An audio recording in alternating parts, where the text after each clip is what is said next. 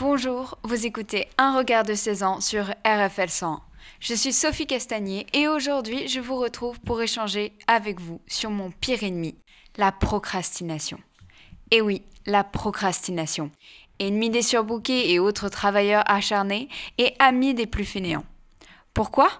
Parce que c'est une tendance à remettre systématiquement des actions au lendemain et cela indéfiniment. Ces premières victimes sont ceux qui n'arrivent pas à se mettre au boulot, surtout si cela ne leur apporte pas une satisfaction immédiate. D'autant plus à notre époque où de nombreuses sollicitations parasites nous détournent de notre objectif initial. Un nouvel épisode sur Netflix, un message de notre humain préféré, ou je sais pas moi, une nouvelle chronique sur RFL 101 par exemple. Donc en conséquence, au premier abord, on peut penser que ce phénomène est le mal incarné. Raisonnement logique, puisqu'à l'extrême, le procrastinateur serait réduit à l'état d'une larve démotivée qui nuirait à l'avancée de la société. Triste, non? Oui, sauf que cette situation ne se produit pas, la réalité est tout autre, et heureusement.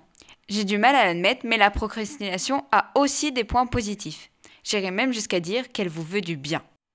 Alors, pendant une courte période, parce que faut pas abuser, je me suis dévouée pour, être le cobaye d'une expérience pas si terrible que ça. Laisser la procrastination prendre le contrôle de ma vie. Et le résultat fut plutôt satisfaisant. Tout d'abord, pour une personne qui a du mal à s'arrêter, cette expérience m'a permis de prendre une pause, une vraie pause, où j'ai même trouvé le temps de m'ennuyer afin d'être remotivée à bloc pour de nouveaux projets. Ensuite, stopper toute activité durant une période, facilite la réflexion et donc du recul sur toute chose, notamment notre travail. C'est un moyen d'amélioration. Enfin, j'ai pu réaliser l'importance du temps. Parce que oui, malgré l'organisation, la productivité, l'homme a tendance à ne jamais trouver le temps pour faire ce qu'il veut. S'asseoir, rien que 5 minutes, nous offre la possibilité de savourer le temps qui passe et donc de mieux le gérer, parfois même de l'apprivoiser.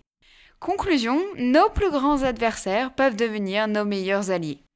Ainsi, ne m'en déplaise, la procrastination mérite d'avoir une place dans nos vies pour nous aider à être la meilleure version de nous-mêmes. Notez d'ailleurs que depuis 2010, la journée du 25 mars est dédiée à la procrastination. Toutefois, Attention, comme toute bonne chose, elle est à consommer avec modération, car comme le dit Oscar Wilde, soyez modérés en toute chose, y compris la modération.